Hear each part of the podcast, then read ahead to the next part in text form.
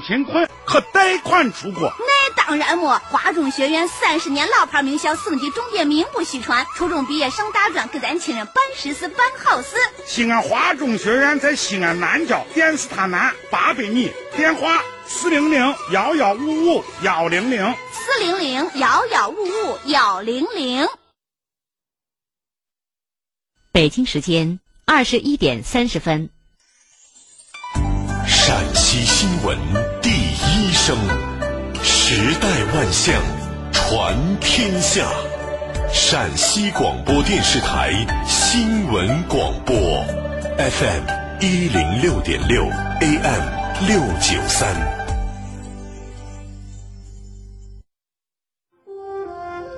苍穹下，我们仰望星空，听山，听水。听世界的烟火，听心灵的声音。FM 一零六点六，AM 六九三，陕西新闻广播，星空夜话。星空夜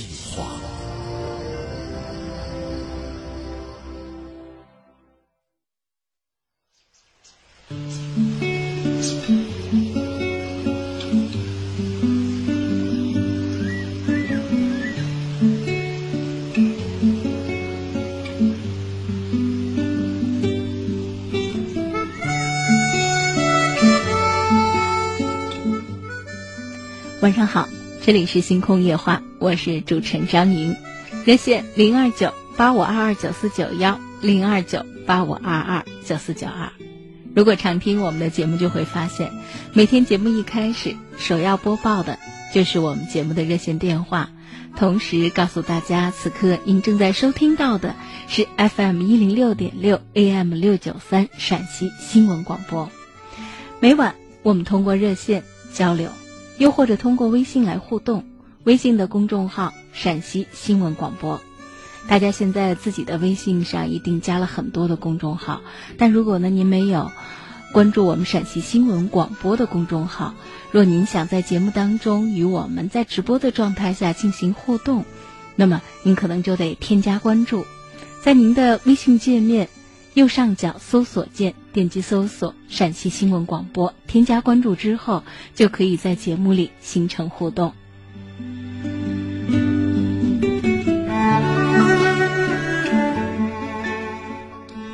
今天节目一开始，我们就要进入到微信上，因为微信上已经有不少的听友留下了自己的心情文字，有呢是讲述自己听节目的感受，比方说田园隐士。是我们的一位老听友，他说：“仰望繁星，用心听，细细琢磨人一生，喜怒哀乐人间事，酸甜苦辣常相依，恩恩怨怨常多常见，磕磕碰碰不上算。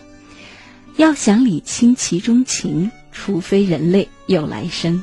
奉劝各位莫计较，光阴似箭，时间少，珍惜来世走一回。”多些开心，少烦恼，管好身体最重要。明明白白做大事，莫把闲事记心里。做人原则要牢记，切莫越理越嫌弃啊！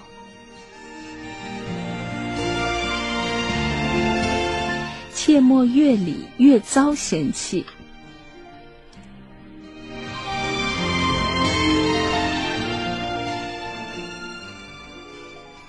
青山绿水的心情文字是：我喜欢酒的味道，更喜欢醉的感觉。喝酒是一种感情的宣泄，偶尔喝醉是一种心灵上的解压。有人说，不用香水的人是没有味道的人，那么不会喝酒的人就是不解风情之人。其实，人爱上的不是酒，而是端起酒杯的瞬间，将心事一点点的融入酒中，喝下的不仅是酒。是一点开心，一点伤感，一点回忆，一点哀愁，一些想念和一些无法对别人诉说的故事，把愉快和不愉快的事情融入酒里。我干了，你随意。看看我们的听友写的多好。还有呢，我们的热线零二九八五二二九四九幺零二九八五二二九四九二。您在收听节目的过程里，如果也有自己的种种故事，因为微信的互动啊，其实跟咱们热线的互动还不大一样。像我们发来文字微信的听友，他们有很多时候可能会有一些日常生活的感触，然后用文字的方式呢，把它编辑好发送到我们的微信平台上。它跟讲述呃人生的经验和故事还不大一样，因为如果是故事的话，或者是自己的经历的话，可能一来一往有太多的细节需要表述，那么就要大量的文字，而这个时候热线呢就凸显了它的作用。那么我们用语言的这种接触，就可以带出更多丰富的信息。当事人在讲述的过程当中呢，可能本身自己能够做一种很好的梳理。所以晚间，我们不论是微信上的互动，还是热线电话的互动，都要感谢大家在晚间有九十分钟的时间，通过电波相互陪伴。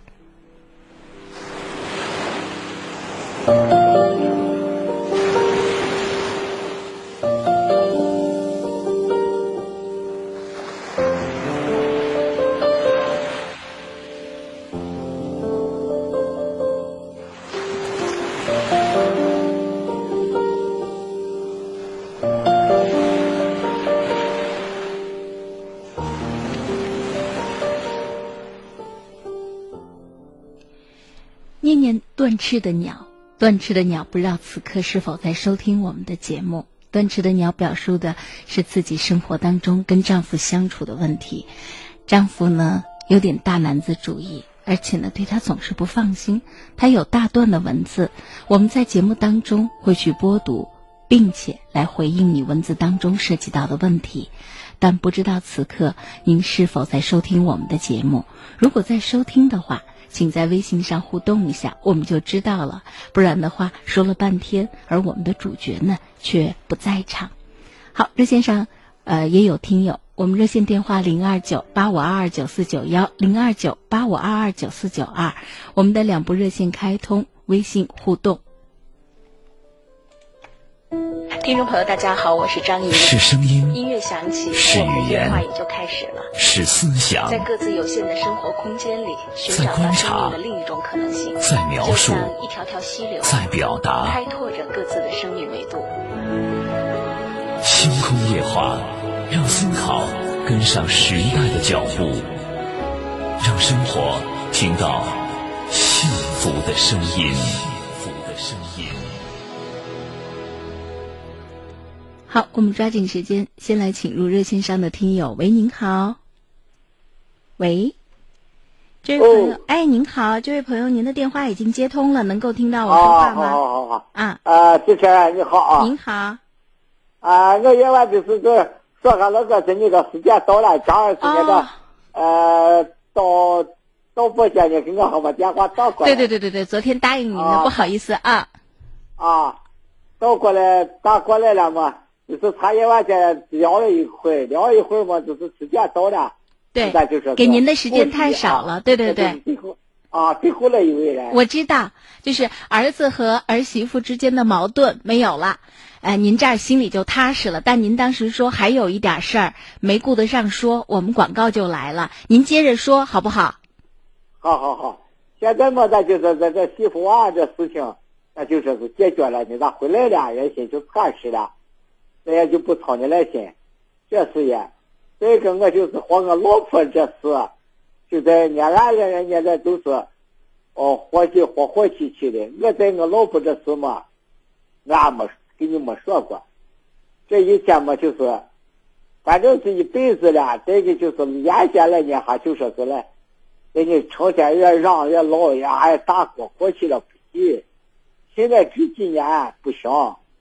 这几年么呢？就是因为啥？我是九七年给我师做地方去了，把我办了，我这才成了残废人了。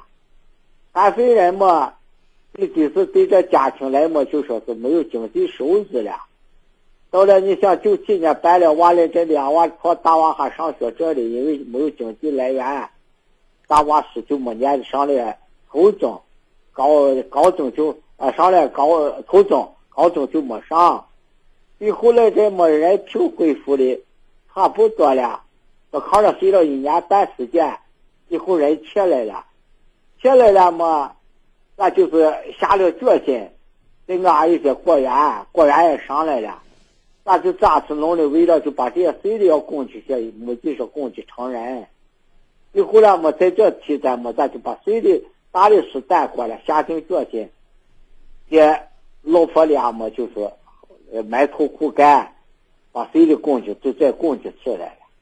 供去起来了嘛，以后了么，你想给他打一下问媳妇，这媳妇就问俺这哈，为了四年龄还有些过，这农村的情况，他的条件又不好，急忙还弄不下，人干这俺就把心老大了。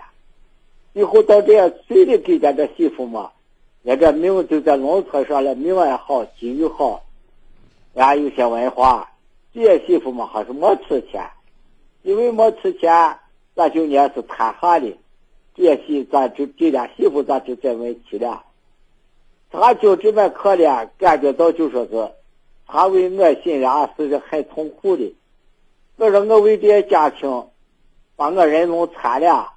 哎，在这困难中，啊，我给娃让娃把媳妇问下了，啊，到我手里管咋想到到我手里，把媳妇问下了，让娃给家一人都是一儿一女，哎，就这找人说的，我还有四个孙子，哎，结果我老婆呢，真给么呢，就好像还在拉人家把其他人把我拉到其他人给咱成天比的，那说是，人家都有这的有那的，他有说的，赶上你。哎，受了一辈子委屈，我催，我的心里想嘛，我说，我经为这些家庭的，把我人弄日弄残了，排除完了，为了我这些家庭，再加上还来，我说我要做到。老人家，我打断您一下啊，我打断您一下，这个咱们长话短说，好不好？因为啊，这个第一个把您接进来，其实其他的线上也有听众在等着呢，好不好？我们抓紧时间。昨天没跟您说完，咱们简单的来说一下。啊，让他去怨我怨他，我拉人家。拉我的其他人比的。那您现在的主要问题就是觉得辛苦了这一辈子，老老伴儿呢到现在不知道心疼您，还总是呢挑您的不是，拿您跟其他的乡里乡亲比，您心里头听着就特别的不舒坦，是这个意思吗？啊，对对对，就是这样。那行，那我跟您说说，这不是啥大问题。啊，为什么？当然不是大问题了，因为这一辈子他跟您日子过得再苦，他没有离开过您，不离不弃，对不对？生活当中，呃，您刚才有一个说法，其实我不是很呃很认同，就您说您为了这个家把自己弄残了，这确实是人生的天灾，对，对不对？我们不小心。都不是谁故意的，不小心生活当中，那我们不能把这个账记到什么，记到儿女的头上，或者记到老伴儿的头上。我是为了你们才这样，就是没有他们，我们在生活里也会处处都会有风险、有意外的。没错吧？不能用这个思维方式。如果您用这个思维方式，您就觉得别人好像都亏欠了您。这两个人在一起生活，就看到的都是自己不喜欢看到的东西，挑的都是毛病和刺儿。您您这个妻子那边，就是您老伴儿这边呢？我觉得人就是这样子，就是呃，大家在一起生活这么多年。其实沟通的方式上，这么多年可能都都是这种抱怨型的。虽然呢很能吃苦，确实吃苦耐劳，不离不弃，日子过得再稀慌、再艰难，他也没抛家弃子离开您吧？没有吧？对不对？也陪着咱把难日子过了。咱觉得咱这辈子都过得很委屈。他作为一个女人家，她也是这个家庭里的成员。她自己觉得自己这个过得好像不是很如意，也很正常。为什么？因为这个家庭确实在有一个阶段里过得非常的辛苦，对不对？您自己对对对对啊，呃，还有就是现在儿女虽然大了，论说呢也都很好。哎，成家了，并且还都各自有一双儿女。但是啊这个儿女再大，在父母亲的心里都是孩子，他们一声召唤，你们老两口就跑过去给人带娃的带娃，操心人家老婆回来不回来，对不对？啥事儿啊你都没有少操心呐。所以虽然现在日子比以前过得好了，但其实我们出的力不见得比以前小。即便儿女都成家了，都长大了，所以我觉得到这个阶段，绝对不要再互相抱怨了，因为谁也离不开谁了。您试试，他要是离开了您，您后半生这日子过得稀晃的很呢。他要是没您在旁边做个这个主心骨，他日子也很稀晃。为什么？因为这个时候你就是黏着儿女，儿女能够给你的关照、注目、注意很有限的，人就会很孤苦伶仃。所以少年夫妻老来伴儿，所以千万谁都不敢嫌弃谁。您把这个话呢，以后也多跟老伴儿说一说。你说这一辈子。我也知道你的苦，你也知道我的艰难，对不对？咱俩的日子就是这样过来的。咱们接下来呢，儿女也还都出息，为什么？也都成家了，日子也还过得行，就剩咱俩了。咱俩呢，就把这个日子过得顺顺心心的，互相照顾着。真你说我没张三好，没李四好，我纯粹当成什么？当成玩笑话，老夫老妻的玩笑话。若你真的嫌弃我，你早早就跟别人跑了。何至于陪我到现在呢？你要把对别人、对我们的付出这些年，他虽然说了一些你不乐意听的话，但是他做了很多对这个家庭有益的事情，拉扯大了孩子，照顾了咱们，对不对？受了这么多年的苦，所以人互相心里头，你希望他心里记着你的好，那你的嘴边也要常挂着他的好。人跟人之间互相是影响的，你总说他好的时候，他也会有一种思维说，其实我老伴儿挺好的，这些年这么辛苦，所以您这儿的事儿呢，我就跟您说到这儿，好不好？好好好。嗯，这个哎不要再埋怨他了。哎呀，啊，那你说好，你反正是啊，就把你给我把事情还就这么解决。那行，哎，就是人啊，对对对，好，再见是不是啊心里装着别人的好，嘴边也要挂着别人的好呢？啊、不然人家怎么知道我？人家直的很，人家就说了，就农村人说了，直人，怕说话。直性子有直性子的好好，直性子有直性子的好。昨天那个小伙子，那呃人家媳妇儿倒是什么都不说，拍屁股就走人了呀。啊，那对不对啊听你这。好，所以一定要心里对那一晚上就赶紧听着。好，所以一定要知道别人对我们的好，为我们的付出哦。啊，对。行，那我就啊跟您说的你说到我生意了，我生意了，那个有果园里，把我的果子给你吃上去。啊，谢谢您了，谢谢您了啊啊，好的，非常感谢嗯，好，你这主持人说的都好。嗯，好，行，那啊我们就说到这。行，那只要您心里高兴了，那我们的啊工作也算做到了。好，老人家，这其他就不多说了，好不好？咱把咱要说的说清楚了。这个有朋友当然是好事儿，大家呢开开心心的，咱把关键的问题说清楚了之后，咱把时间就给其他的朋友，好不好？啊，行行行，行那行，那就说到这儿啊啊。好，再见。好，啊不客气。好，感谢大家的收听，这里是 FM 一零六点六 AM 六九三陕西新闻广播。您此刻正在收听到的是《星空夜话》，我是主持人张莹。我们的热线电话零二九八五二二九四九幺零二九八五二二九四九二，微信公众号陕西新闻广播。No No No，说了，老人家还是互相离不开对方的，这么多年不离不弃，那是真爱。田园隐士说：“磕磕碰碰很正常，发发牢骚也在理，只要不离不弃，那叫知足吧。”谢谢鸟语花香，谢谢忍让。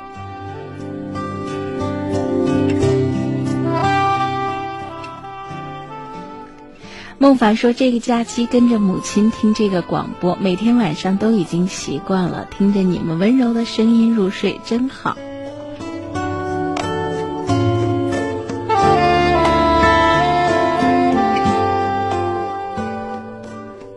有个听友署名很好，读书只为遇到更好的自己。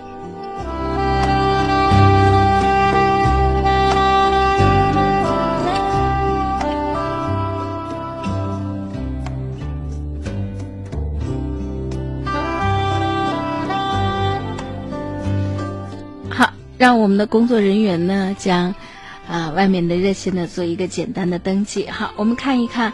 这个断翅的鸟，断翅的鸟跟我们互动了。他说他在听节目。断翅的鸟发来的这个微信呢，有必要给大家读一读，蛮典型的。他说：“张姐好，听了很久你们的节目，非常喜欢。我有一个心结，一直想跟你说说。我今天鼓起好大的勇气向你倾诉。我老公是一个心眼儿特别小、疑心特重，而且特别大男子主义的人。他每天下班回家都要查看我的手机，看我的微信聊天记录和微信通讯录。”只要看到他不顺眼的人，或者怀疑是异性的，就瞪大眼睛，严厉的呵斥：“这是谁啊？”然后删除。其实我的微信里没有一个男的。和他结婚以后，我没有和一个异性交往过，甚至连话都不说，也没有出去工作，一直在家相夫教子，切断了和外界的一切联系，一个朋友也没有，连交往十几年的闺蜜都不来往了。前几天他又怀疑我在微信上和别的男人聊天。我和他发生了争执，他摔了我的手机。事后他意识到冤枉了我，给我买了新手机。可我心里的阴影无法散去。他总说，夫妻之间想看就看，有什么不能看的？可我总觉得他在侵犯我的人权，不尊重我，不信任我。我想问问你，我该继续的隐忍，还是让他继续的查看，还是应该反抗？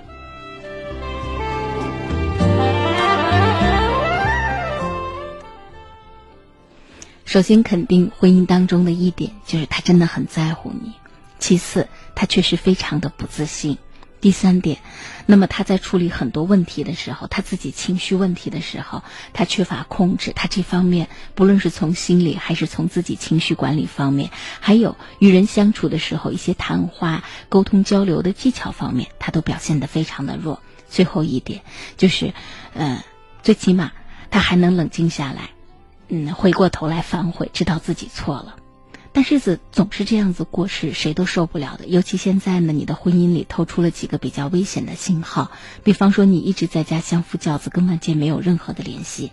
若他心里一直有你，这种日子也就这样子过了，我们也就认了。若有一天对方的这个情感啊或者什么出现了问题，我们到时候就会非常非常的被被动。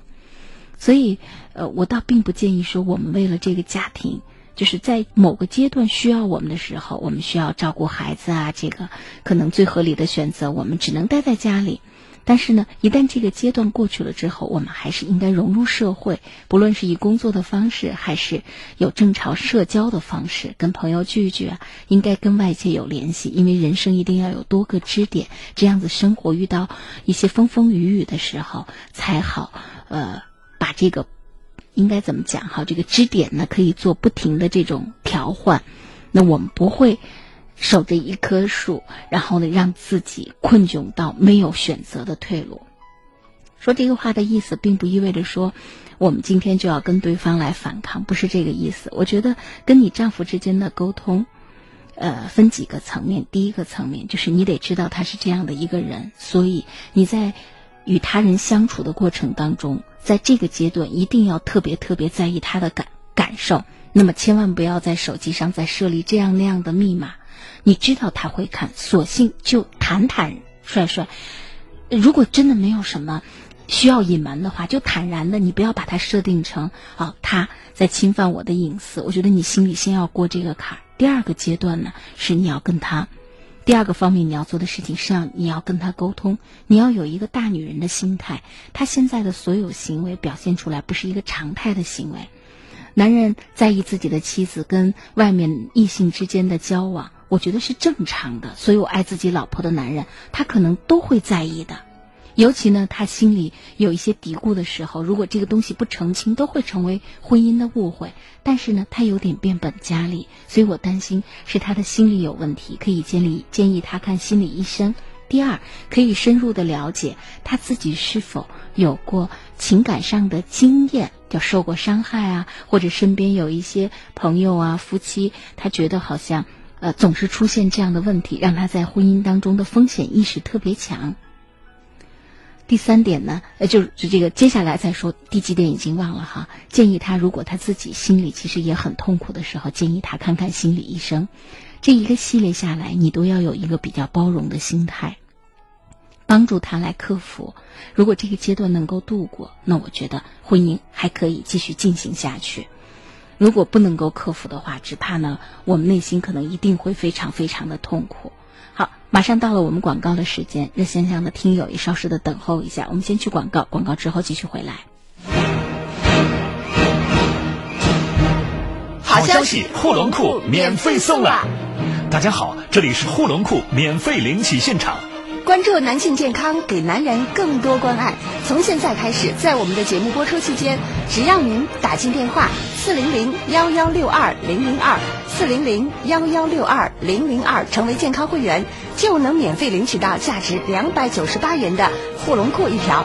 赶紧拿起电话拨打四零零幺幺六二零零二四零零幺幺六二零零二，数量有限，先到先得。你说的太对了。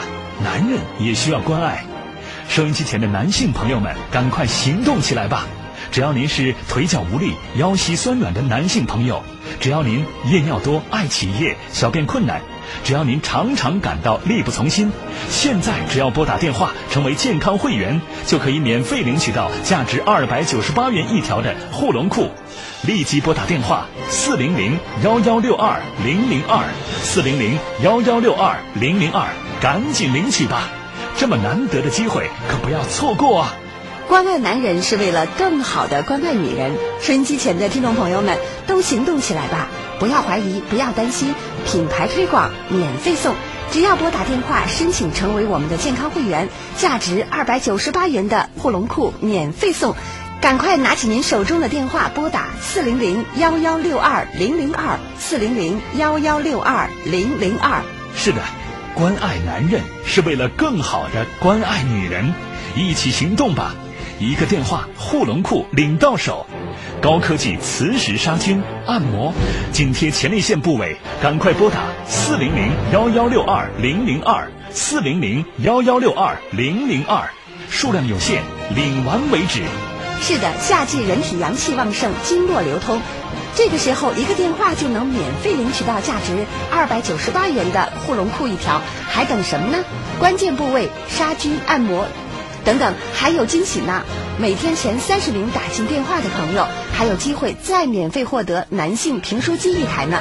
赶快拨打电话四零零幺幺六二零零二四零零幺幺六二零零二。不错，巴掌大的评书机，自带充电电池，充一次电。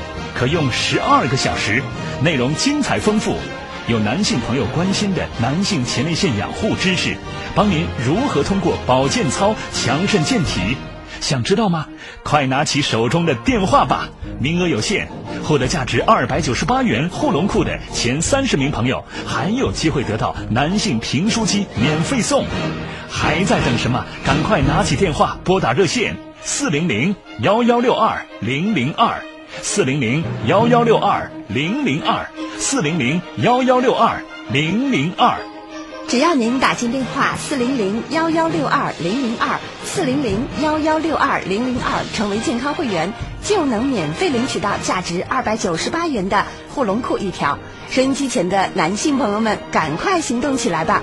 只要您是腿脚无力、腰膝酸软的男性朋友，只要您夜尿多、爱起夜、小便困难。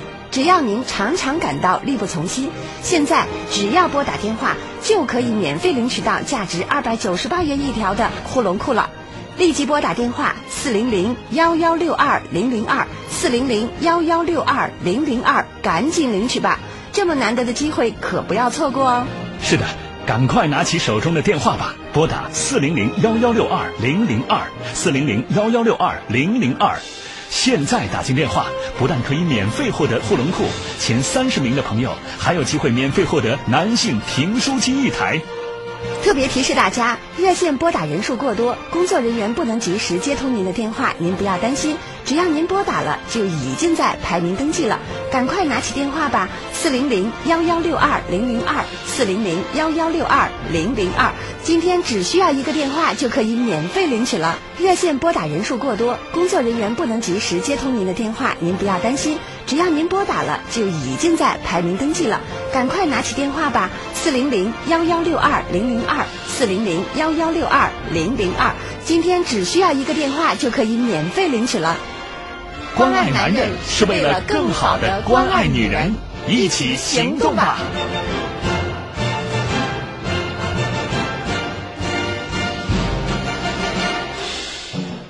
好，迅速的回到我们的节目当中，抓紧时间来接听热线零二九八五二二九四九幺零二九八五二二九四九二，这里是星空夜话，我是主持人张莹，喂，您好。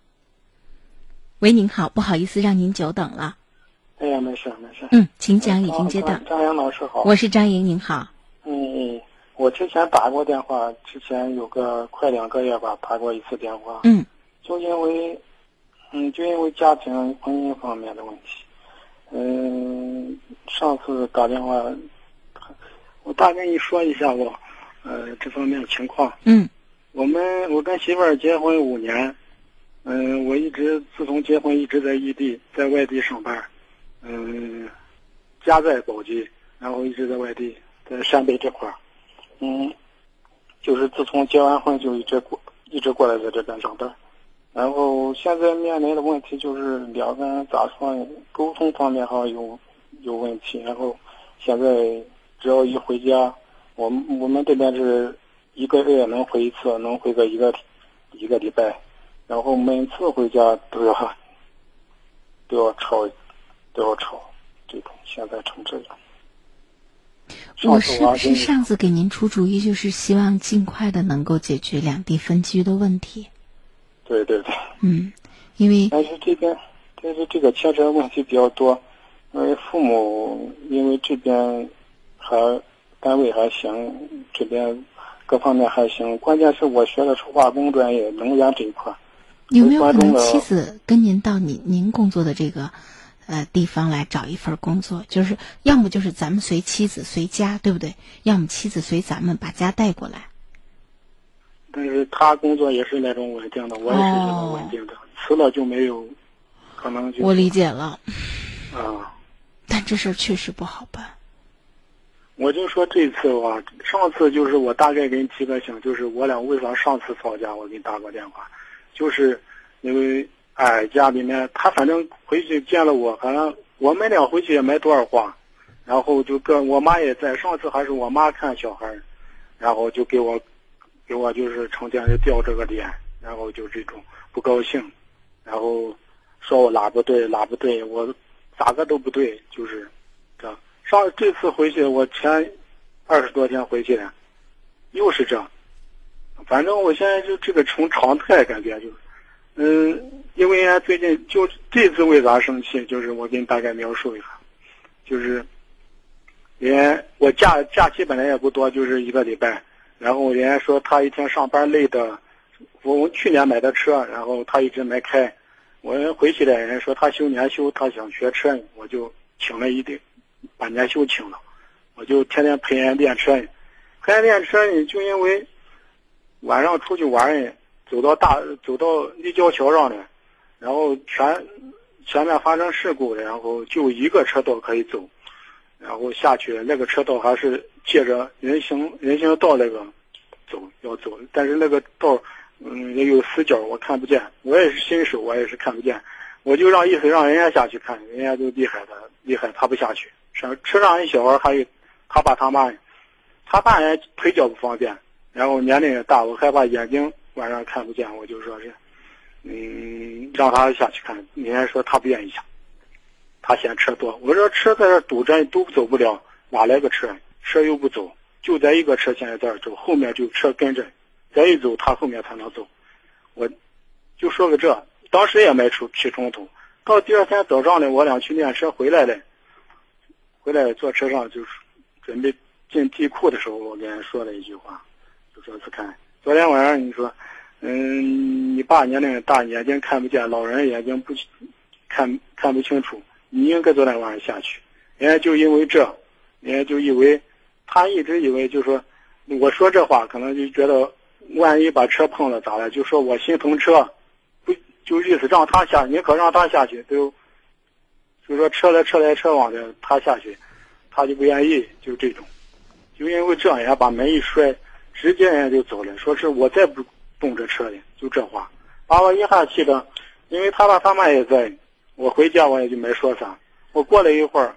我跟人说，我好说，我们叫房子房间，他妈在厨房做饭，十一点多，我跟人叫房子，我也要跟人好好说，我就说一下，我也不是说车能咋，我就跟人想解释一下，人家就脾气就上来，哎呀，这就不行，拉着我非要跟他爸他爸他妈要把这话说，看是谁的错，就这事儿，我俩就吵的，哎呀，吵的，这次吵的比较严重，都提到离婚了，我们从来好像。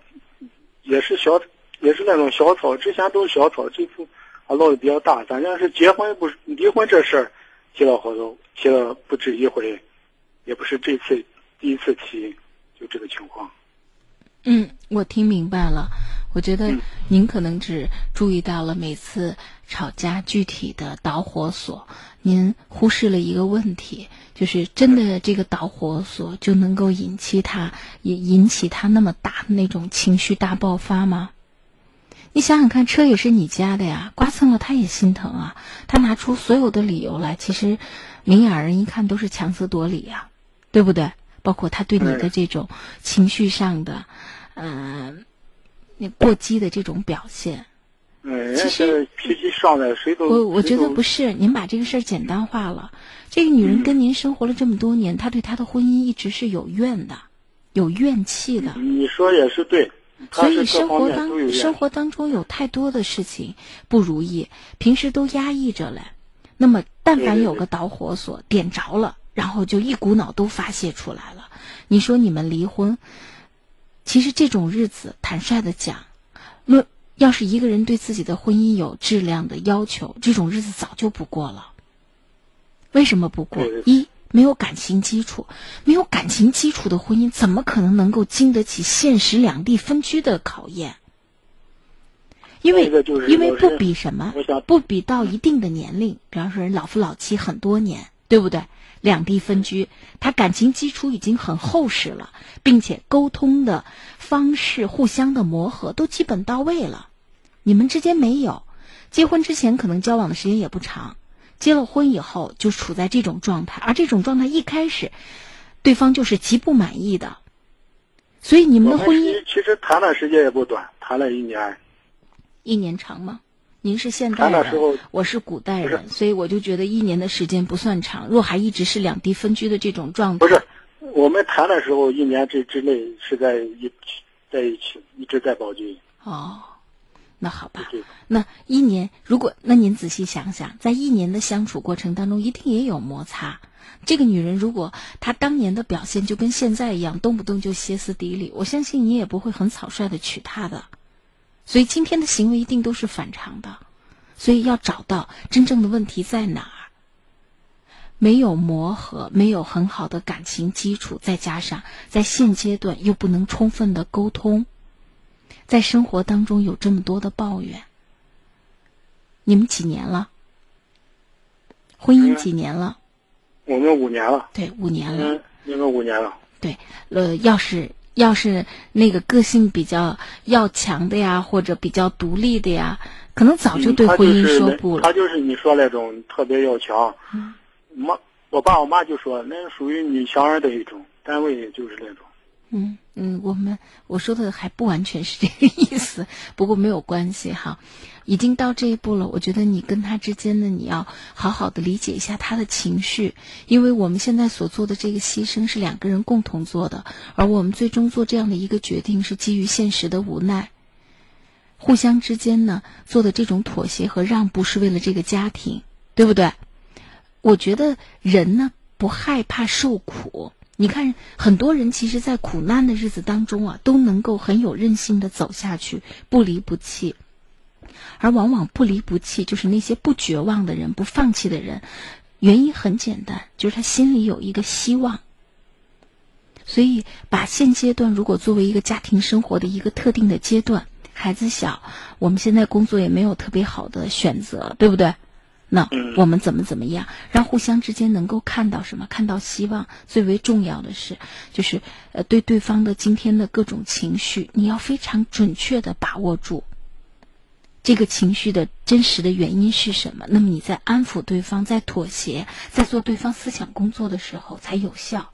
你就像你把他第二天叫到房子里跟他说这件事儿，其实没有必要说这件事儿了，这件事儿赶快过去，而是你要给他机会，让他表达他在这个婚姻里的委屈，他对这种分居的委屈，这可能是你真正要做的。我们那天吵的时候，他也是现在还不承认，说是，他说是。你在外地又不是一天两天的，我对你发火也不是，你现在就这样的。不是所有的人都能认知自己情绪的。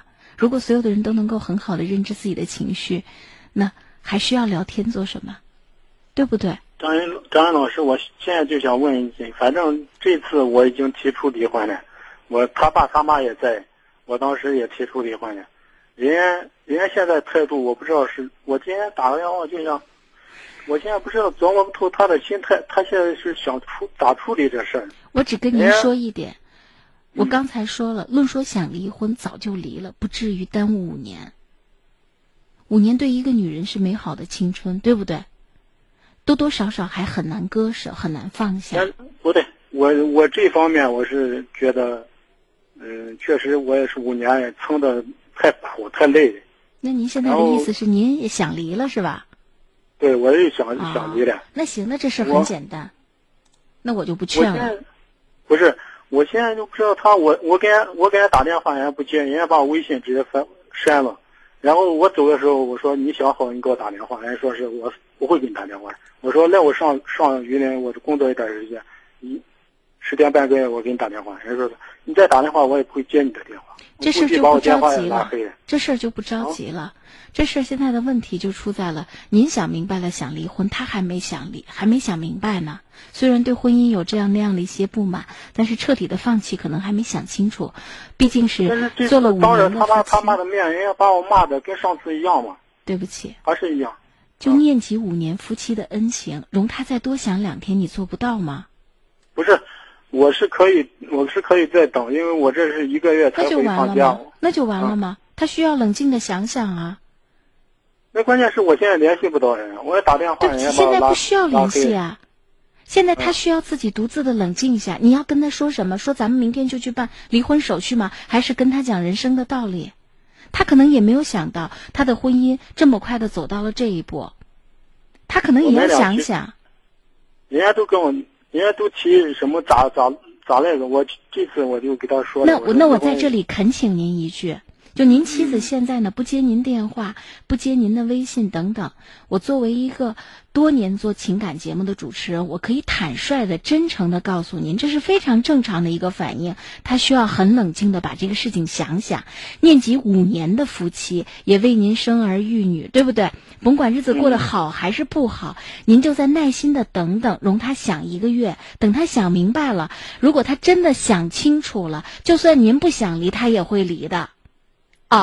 哦，我就跟您说到这儿。我意思是我回去，万万一人家还还是那样子，还是这样对我，还是还是这样不接电话，还是这样不联系。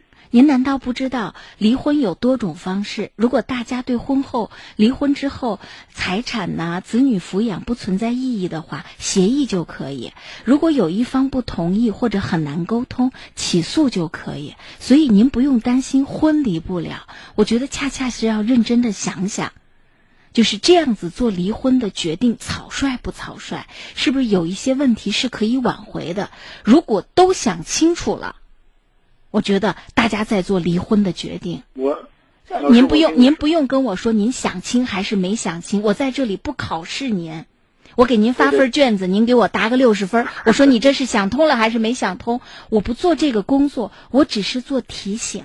而现在您妻子她的态度和行为表现出来，她想想想，请问你给不给她这个时间？给是给。行，就没啥了。你你你要是回去了以后，你下个月再回去，他用各种态度对你不好啊，或者怎么样，你起诉就完了嘛。就是你执意要离婚，这事谁都拦不住你，法院都拦不住您呢。婚姻自由嘛，好不？嗯，我知道。那行，我知道。我们就说到这里啊。嗯。好，再见。嗯。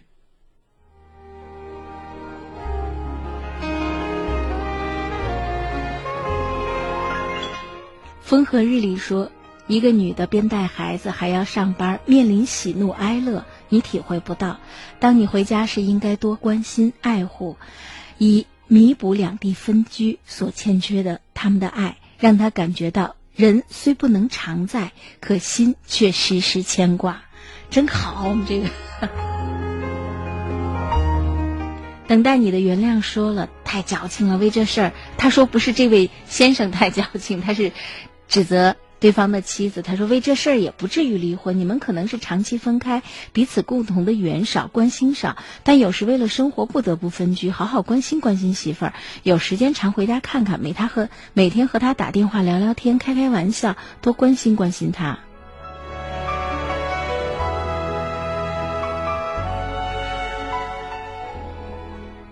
一月见一次，一次一星期。我个人觉得不算异地，有些夫妻半年甚至一年才见一次，比如留守妇女、军嫂等等。还有感情基础不深的，彼此都不是很了解，或者说男人啊还是感情基础不深，彼此都不是很了解，或者说是男人不会哄老婆，不够爱老婆，有大男子主义。男人生活中 要让着女人。好，我们继续回到热线的接听当中，感谢收听，欢迎参与热线零二九八五二二九四九幺零二九八五二二九四九二。喂，您好。喂。嗯。您好，请讲。啊，是我的电话吗？是您的，是您的。啊，张老师你好。您好。辛苦了哈。啊，还可以，谢谢您。我跟你说一下我儿子的事情。嗯。我最近没办法，我不知道这咋该咋办啊。他怎么了？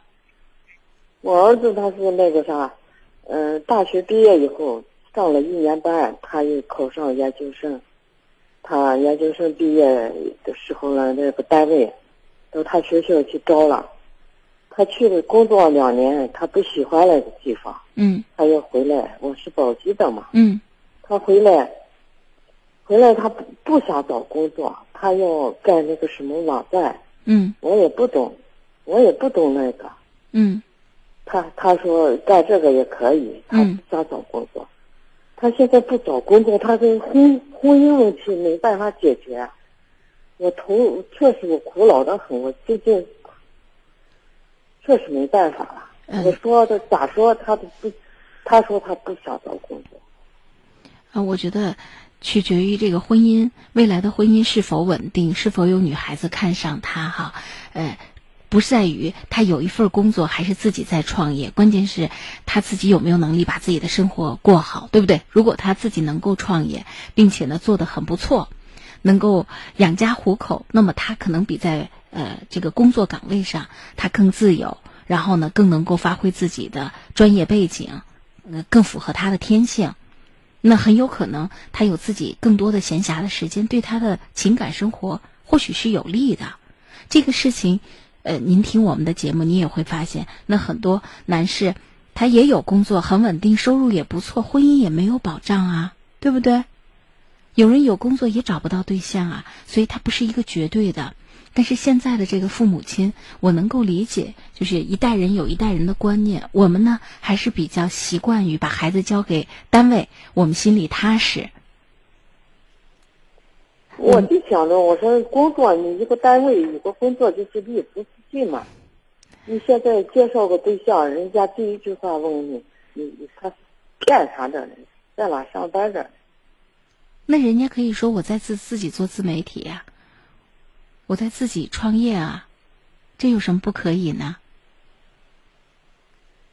就是前一阵子在谈了一个公务员嘛，嗯，谈了耗了大半年了，嗯，最近刚分手了，我差一点就崩溃了。张老师，你不知道，我确实经历太不是滋味了。我不知道该咋办。我跟他说：“你赶紧找工作。”那您觉得是这个女孩子是因为她没有工作，所以不跟他吗？啊，他刚回来的时候，他们谈着嘛，说他也是搞这个也可以。啊，拖了大半年时间了，他一最近，他是老找借口，说跟他那个啥联系，他老找借口说。我觉得您把这个感情、男女感情的事情想的太简单了。如果感情呢，工作就可以做决定的话，很多年轻人的婚姻就很稳妥了。但其实婚姻并不稳妥，对不对？感情也并不稳妥。两个年轻人谈恋爱，谈到最后走不到一起的比比皆是啊。您千万不要呢，因为孩子的恋爱，您自己都崩溃了，您给孩子制造了太多的压力和负担，你都让他没有办法面对自己的感情。咱现在都都很清楚，这个强扭的瓜不甜。但凡呢前头磕磕绊绊不顺利，硬是委委屈屈的走到婚姻，到最后都出事儿。那何苦嘞？所以您的儿子，你要你要看到哈，就是他自己试一试，是不是创业的这块材料，他可以试一试。他有很好的学历，又有很好的工作经验，大不了再出去找工作嘛。这怕啥？他现在就是不想走。我说你赶紧走。他要创业啊，他有自己的想法，这没有关系啊，让他试一试，有什么不可以呢？因为他今年才三十三呢，他我说你耗不起了，你再耗你就在那个啥，哪有那么大的姑娘呢？我说你要是那个七八还可以，你再耗几年，你你再不敢耗了。您觉得这些道理他都不懂吗？我说他就是，他死心塌地的还是干他那个，因为他不认同您的观念。他的观念跟您是不一样的，他并不觉得自己未来的人生的感情就将受制于他没有工作，他很有可能创业成功呢，他很有可能办成了一个自己的自媒体呢，对不对？他很有可能办成一个自己的网站呢，又或者说他在这个做的过程当中吸收了非常多的经验，他又找到了一份更好的工作呢，去替别人操盘呢，不是不可以啊。而这个过程当中，他只要能够在这个社会立足，让别人看到他身上的光芒，看到他的优点，他所接受的教育和他生存的能力，自然会有女孩子喜欢他。年龄不是问题，年龄在您这儿是问题，在现代年轻人的心里不是问题。你说他干这个可以啊？老娘，您把我当算命的啦？我都不知道您儿子什么专业，我是觉得年轻人，你不能够不信任他。你供他读了那么多书，他在社会上有了闯荡。他今年不是二十三，他是三十三，他人生即将步入中年，不惑之年。他想问题想的有您少吗？对不对？你现在他人生经了那么多的事情，结果您现在用您的思想来框住他，您要拿您的思想为他设计人生，干嘛还让他读书啊？干嘛呀？跟您一样就行了，干嘛要读书？要出去见世面，还要读研究生？没有这个必要了。要相信你的子女，他对自己的人生是有规划、有设计、有想法。如果他努力了，他没有成功，他会踏踏实实的回头去找适合他的岗位、适合他的工作。为什么？因为他也知道，在这个世界上，没有人平白无故给他饭吃，他是不是得养活自己？您也年龄大了，他是不是还得照顾您呢？咱们的孩子还不至于心智退化到 他觉得这个世界上都是免费的午餐。他是有有头脑的人，你让他接受教育。他只要今天心智都正常，他只是有一个想法，那就让他努力去实现，保不定成了呢。你现在介绍一个对象，人家赶紧干啥的呢？你啥工作？你说这婚姻，婚姻你现在解决不了，你干成你还能。不一定三五年能干成。老人家哈，您对您儿子今天人生的定义哈，就是结个婚。他对他人生的定义可能比您高远。您觉得他这辈子有个女人就行了？对他来说，他这辈子他还想拥有更多。我不是说女人，啊是人生的这种价值。所以不要用您的局限限制他的人生，要对他有信心，鼓励他。就算他碰壁了不成功，以他的学历和他的工作经验，他一样能找到工作。啊，我倒我确实最近想不通。我说你咋？所以我在劝您呢。您要想通了，不就没有今天咱们的这个对话吗？而且我再问您，您把自己搞崩溃了，对您儿子有什么好处呢？您整天逼着他，他如果草草了事就给您娶个女的回来，日后呢鸡犬不宁的过日子，到时候还拖儿带女。请问您七十岁以后、八十岁以后，您还跟着您儿子的婚姻折腾吗？对不对？你得相信他，他今天这个年龄对自己的人生是有设计和思考的。而且您环顾四周也看一看，有本事的男人还怕找不到老婆吗？哎，对对。年龄是问题吗？所以我就跟您说到这儿，您呢好好的活着，开开心心的享受您晚年的生活，让儿子对您这儿不操多余的闲心。全身心的投入到自己的创业当中，没准他还成了呢。就算张老师借你这个吉言呢。对，就算不成，他回过头踏踏实实找份工作，安安心心的过普通人的生活。最起码七八十岁，我们老的时候，我们的孩子呢也接受了现在的自己，对不对？也不胡折腾了，也行啊。别让现在憋着憋着，等到四五十岁再折腾。好不好？趁年轻还有资本，我就跟您说到这儿啊。那行，我们就说到这儿啊。好，再见。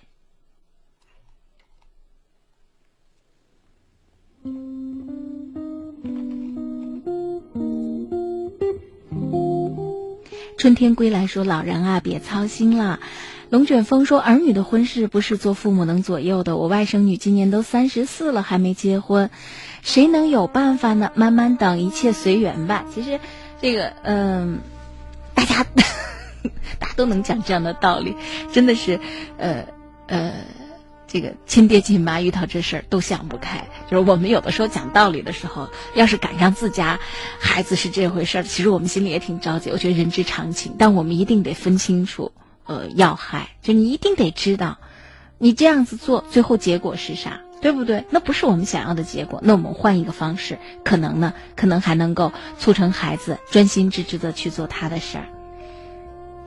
断翅的鸟说了，不同年代的两代人有代沟，您应该很欣慰，孩子很上进，自主创业很好，干嘛非要死守在一个工作的岗位上呢？当他创业成功的时候，自然会吸引很多优秀的女孩子，不用等成功。人在做事情的时候，他的投入所表现出来的心性本质，还有就不见得我们真的是挣了金山银山了，我们就成功。就是你在做这件事情过程当中，你身上的很多品质散发的光芒，就会让人很有魅力。嗯，一个人的旅途说听你们的节目真好。如果以后遇到类似的事情，就会有处理方式的事情的方法和对事情的办法了。梦中彩虹说，千万不要为了结婚而结婚。他还说听星空夜话听上瘾了。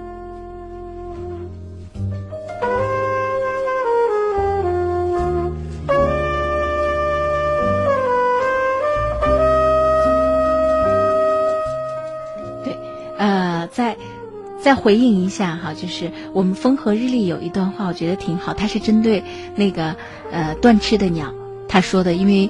呃，刚才那个女孩子在微信上就说到了自己的老公的问题哈。我们播读了之后，她说有这样行为的人，往往是过于自私、过于有心机，确实要引导走向，呃，阳光。我倒觉得不是过于自私、过于有心机，但是我确认她说的这个引导很正确。那个女孩子也回到了微信当中，断翅的鸟也说了说哦，我也没有设置密码，我该学着包容，学着包容是初级阶段，因为你知道他现在的问题不是一下子能解决的，而我们为了珍惜婚姻，也珍惜他心里对我们的这个情分，那么我们做很多事情可能有被自己对婚姻的一些原来的认知，我们的这种迁就和包容是为了引导他，给予他在婚姻当中的信任。同时，我们要不断的通过自己的行为，让对方对自己的婚姻、爱情、妻子有信心。就因为不自信，所以才觉得自己的婚姻不稳定。引导他去了解自己的心理，了解自己的症结，甚至寻求专业的帮助。慢慢这个过渡。度过了之后呢，我们才可能这个时候按照现有的这种婚姻模式啊，我们相互之间其实要特别的信任彼此，个人都应该有自己的社交生活，或者怎么怎么样，可能那才是最后一步，就是他的心态恢复到常规的这种状态下，我们才能够呃按正常的这种社交生活哈，或者回归到社会。好，我们就说到这儿吧。狮群的候鸟说了，呃，无论是生啊，对对对。他觉得自己的生活中已经离不开我们的节目了，杰也参与到节目当中，洁白的洁，他说我是新朋友，我加进来了吗？加进来了。我们接下来的时间呢，给我们热线上的听友，喂，您好，喂，这位听友您好，喂，哎，您好，哦，你是张莹老师吗？我是张莹，您好，好，呃，我有个事想问你一下，您说，嗯，我是。我是二次婚姻。嗯。我是我是二次婚姻，呃，呃，别人家来带了两个姑娘，带了两个姑娘嘛，这些是，嗯，大女儿就是大女儿家给来房派给了，给来房派给了嘛，这些是嗯，我有个我行，我有个我姓嘛，这些是。大女儿是毕竟是高中以后嘛，也准备上大学，上大学高中这个费用我管的，嗯，也上大学这个费用你说我该管吗？不该管。您说您现在说的是老大还是老二？呃，老大，人家老二老二哥我生的。哦，您经济能力怎么样？我就是一个打工人嘛。哦，那经济压力也很大。我是这样想的哈，就是我这个还有两个，我还有一儿一女。那现在，那您的这两个孩子也在读书吗？我我我儿子这周前不不念书了，我女儿这周前马马上在也也也念呃这这个的。啊，念初中哟，那我觉得您担子压力很大。是这样子哈，就您这个呃，现在妻子前面的这个女儿，等于是判给了他父亲。哦。孩子现在要上大学，我不说不说跟跟不跟您姓哈，就是他判给了他父亲，当然跟咱就没有关系嘛，对吧？哎，但人家跟判给他父亲了，但人家一直活在他舅家，他舅家上的。不，我您您没理解我的意思，我是说，呃，就是。怎么讲哈？就是他跟不跟咱们姓哈都没有关系，都没有关系。就是我们要把自己原来的很多观念调整过来哈。就包括他现在呢，如果已经过了十八岁，他的父亲如果不是很想承担孩子的这个上学的费用哈，可能在法律上都很难追究对方的责任。但是这里头现在有一个问题，就是我们有没有这个责任和义务？从法律上讲，我们没有。但是呢？孩子他妈在心里，在这件事情上，他一定觉得自己应该帮孩子一把，因为娃都考上大学了，对不对？哦。不知道是他父亲什么原因，啊啊，不给孩子提供，呃，这个上上学的这个生活或者学费啊这些费用，我们不是很清楚哈。就是您可以跟您的妻子聊一聊，我觉得可以，如果经济许可，可以帮衬孩子一把。如果孩子懂事儿的话。孩子如果懂事的话，他可以把这个钱看作是借您的，借这个叔叔的，以后他可以还，就像，呃，这个上大学的一些，呃，贷款一样，对不对？啊，在学校他也可以勤工俭学，甚至呢，就是孩子现在呢，他经常在他舅家待着，舅家的一些亲戚朋友，若是人家资助了，呃，咱们的呃，就是您这个妻子的女儿的话，哈。大家呢，也应该或者说他母亲也应该，让孩子心里头知道，记住人家的恩情，日后来回报。就您在法律上没有责任和义务，您在法律上没有这个责任和义务，您量力而行。您在做这件事情的时候，实际上是看着您妻子，就是您现在老婆的这个，呃呃，应该讲情分，因为毕竟那是他的女儿遇到了难处，其实可以给孩子出多重主意。一呢，让孩子争取什么？争取到学校里勤工俭学，有没有一些奖学金呐？对不对？还有这个呃助学贷款啊。另外一方面呢，也让孩子留心。我不知道他在哪个城市。其实现在各个城市妇联下面呢，也都有一些针对女大学生的一些资助的项目。他所在的城市，他上网到当地的妇联或者公益机构去了解。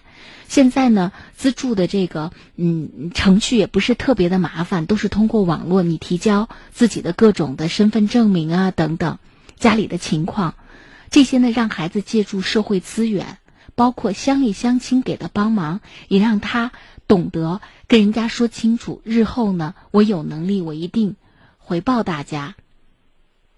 当然也可以督促一下，就是呃他的父亲，我们不知道他父亲是什么原因哈。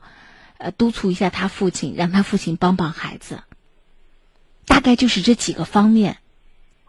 对的，我听说个意思起嘛，人家可能他爸可能可能也还管的，但是哦，他父亲人家管呢哈，那跟咱没有关系，那咱就咱可以表达一下这个心意，咱甚至可以给孩子包个红包，让他妈妈。因为在农村，我估计如果您外出打工的话，可能您妻子她就待在家里，她也没有收入来源。那这是这是自己姑娘考上大学是件高兴的事儿，她呢，您可以给她一些钱，让她包个红包，然后代表你们两口子送给孩子，也算是个心意。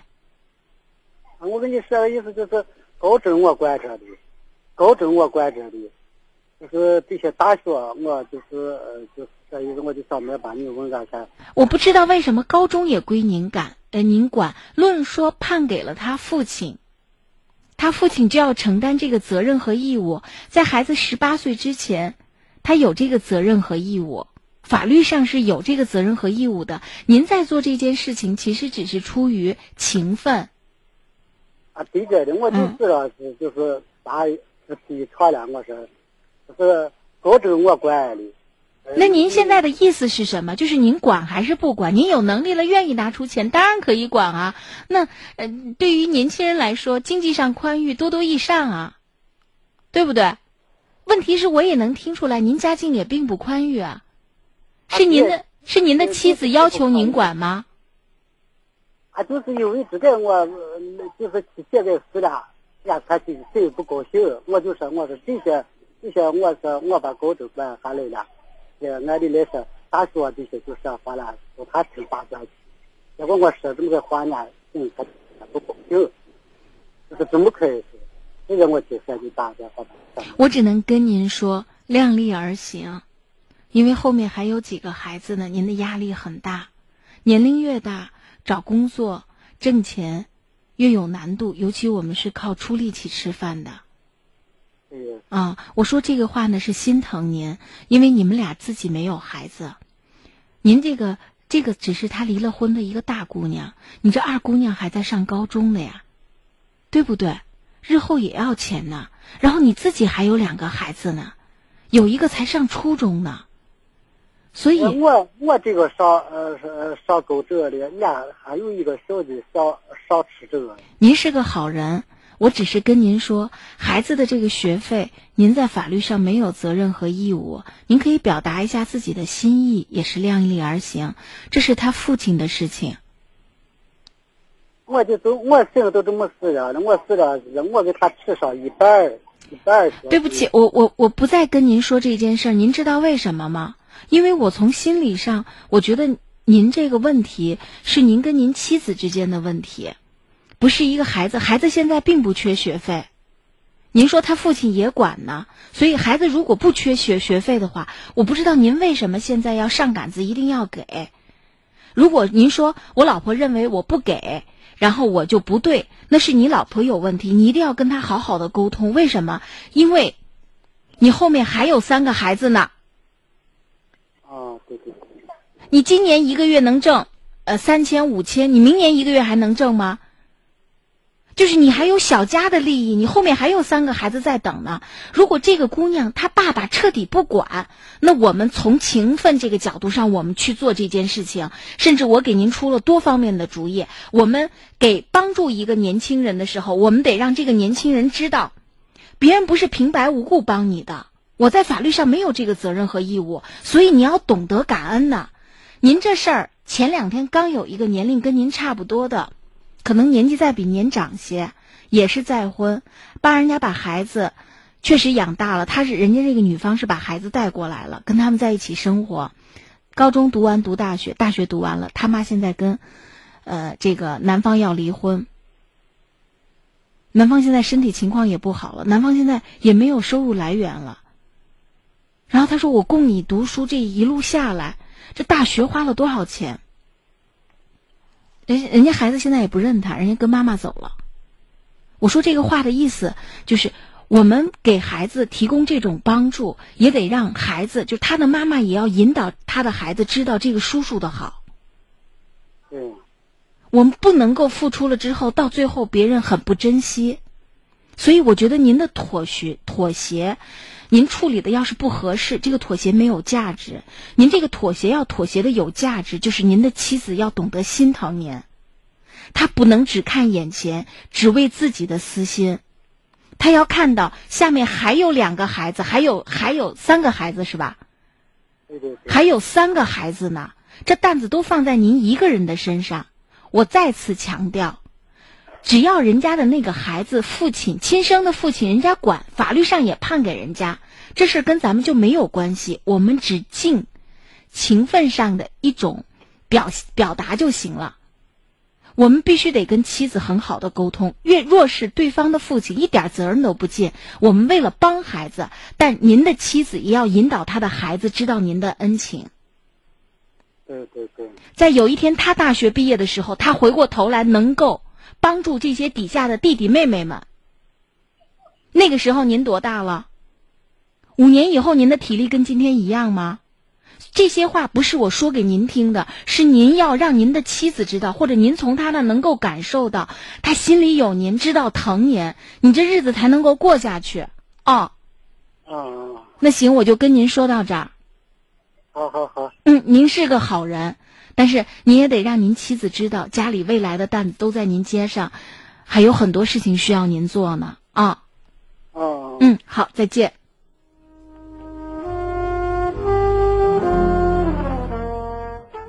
酸甜苦辣咸问我们说：“星空夜话的公众号是什么？”我们的节节目的使用的这个公众号呢？微信公众号就是我们陕西新闻广播的微信平台。风和日丽说了，应该管。若自己能力达到，能帮就帮，让孩子感受到不是父亲胜似父亲的情爱。等待你的原谅说了，大哥听起来是个好人。女孩判给男方，但自己还一直管着，那是一种无与伦比的亲情。我为大哥的这种亲情点赞。方圆问我们：“我加上了没有？”加上了。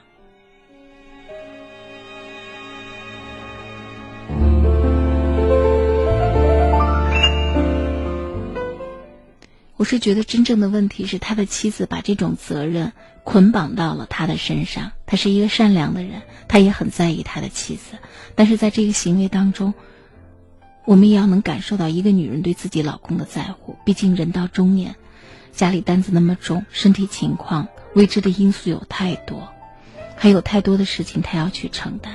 所以，我们要是感觉不到一个女人对自己的疼惜，只怕付出的时候，或者付出之后，也会多多少少有自己失落和不如意的地方。我们在这里只是提醒，我们不是呢怀疑这个怀疑那个，我们只是希望我们做了很多的事情，但是不能够让别人不懂得珍惜。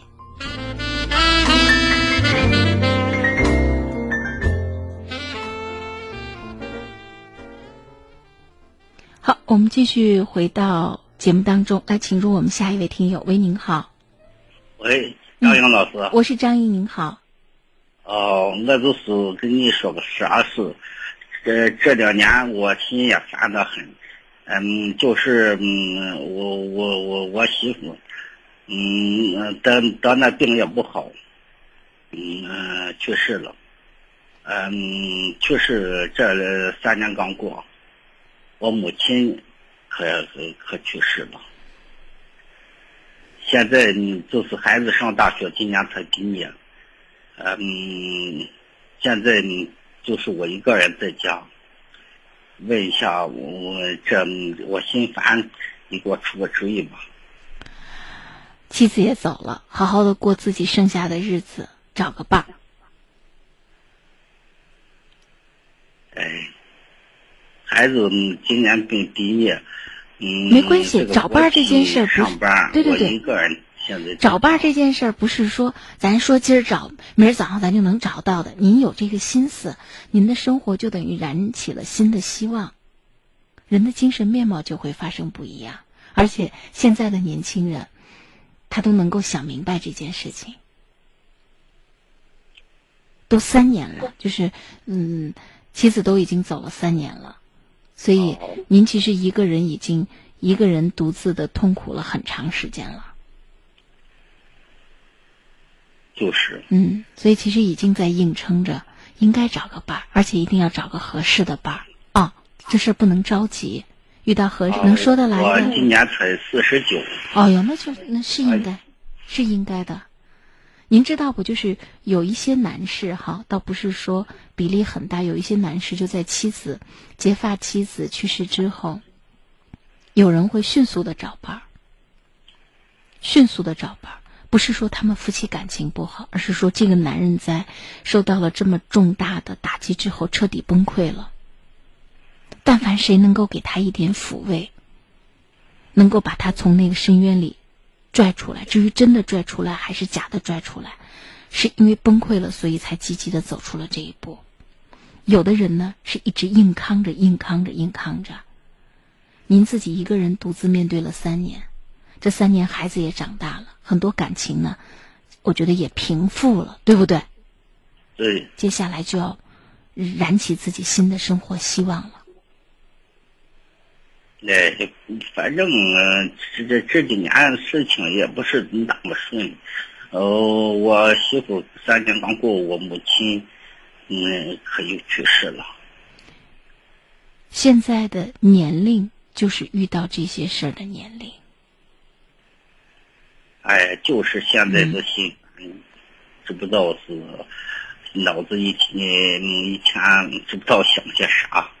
你想想看，嗯、妻子走了，妈妈又去世了，这中间这三年，一方面是丧妻的痛苦，中年丧妻嘛，中年丧妻的痛苦；另外一方面呢，老人家你也可能要多照应，所以生活一直是很焦虑的。老人家真走了，可能对于我们来说。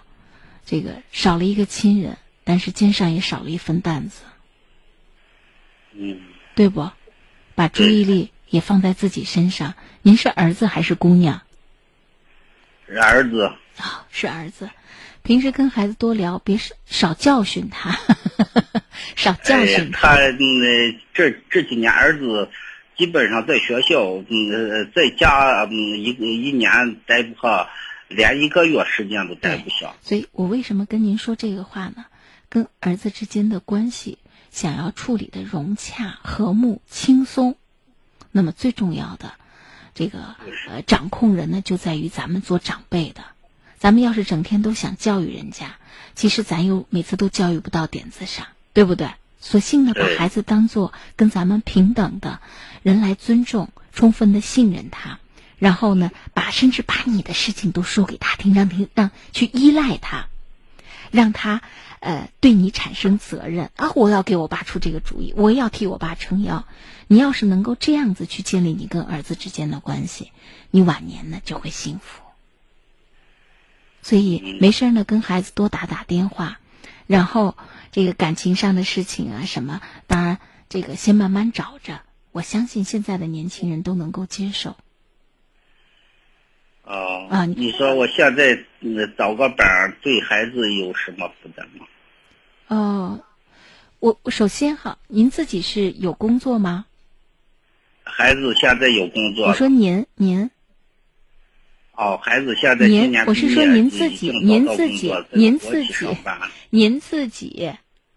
啊，我自己，我自己呢，现在在当地也上班着呢。上班啊，对，三千多块钱。哦，那收入也很不错啊，而且又年轻，就是现在这个年龄又不大，所以呃要找也基本上也都是四十来岁人到中年的女性，是不是？哦。可能生活爱生活的担子呀，或者怎么样？您在这个呃接下来走这一步的时候，我觉得就是互。就是那个寻找能够聊得来的、玩到一起的、开开心心的，在生活上大家对很多问题认识都比较一致的，就是找伴儿。您明白我的意思吗？他一定是，一定是您跟他在一起，待着高兴。您愿意为他，因为人到了这一把年龄，有的时候保不定谁身体不好了。您因为喜欢他，跟他待着高兴，您愿意为他端茶倒水。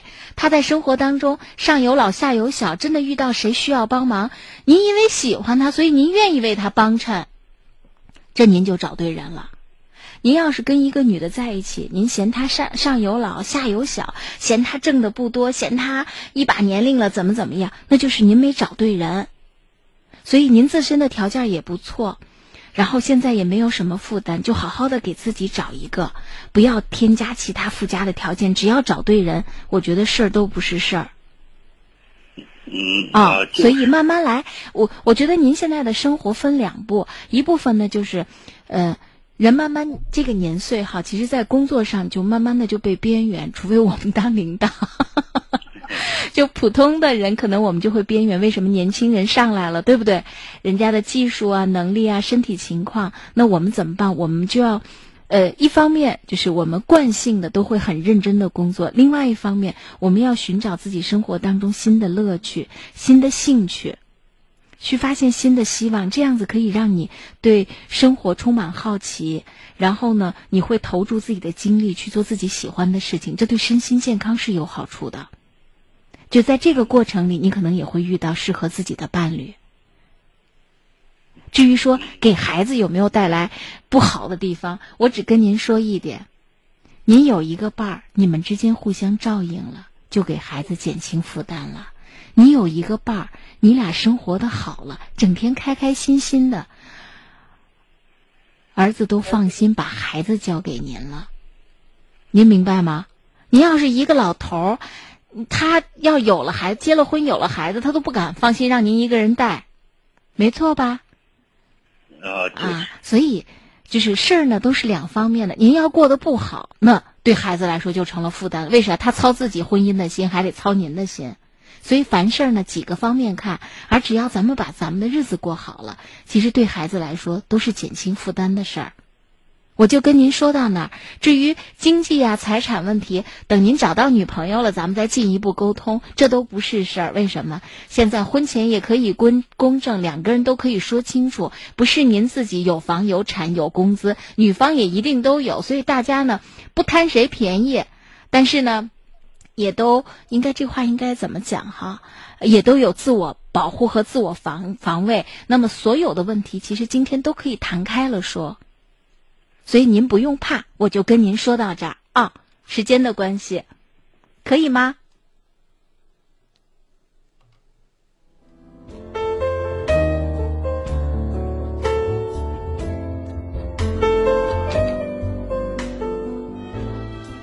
龙卷风说：“两位最亲的人相继离世，一般人都会经受不了这样的打击。人的生命很脆弱，生老病死只能听天由命。时间是一味疗伤的药，希望你早日走出痛苦。”嗯，佛茶一味问我们是否加上了，已经加上了。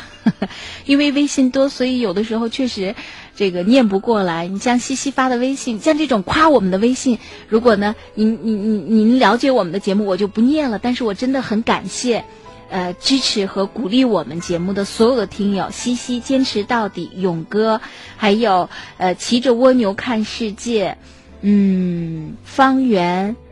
呃，麻辣苦涩，甜酸咸，还有风雨，还有我，其实还有几个问题我都没有回复。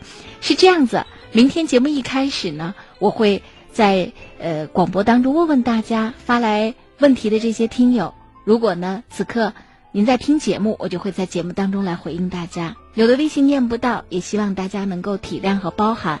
我们今晚的节目就到这里，感谢收听，欢迎明晚九点三十分继续关注。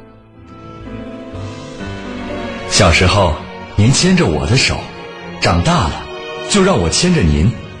爸，把手给我，路上车多，我牵您过去。小时候，您教我识字，长大了就让我教您上网。妈，如果这个输入法您不会，您还可以这样直接手写输入。小时候，您陪伴我左右，长大了，我也会一直在您左右。妈，饭后我陪您散散步吧，对身体好。长大了，我能照顾您，孝老爱亲，传承中华美德。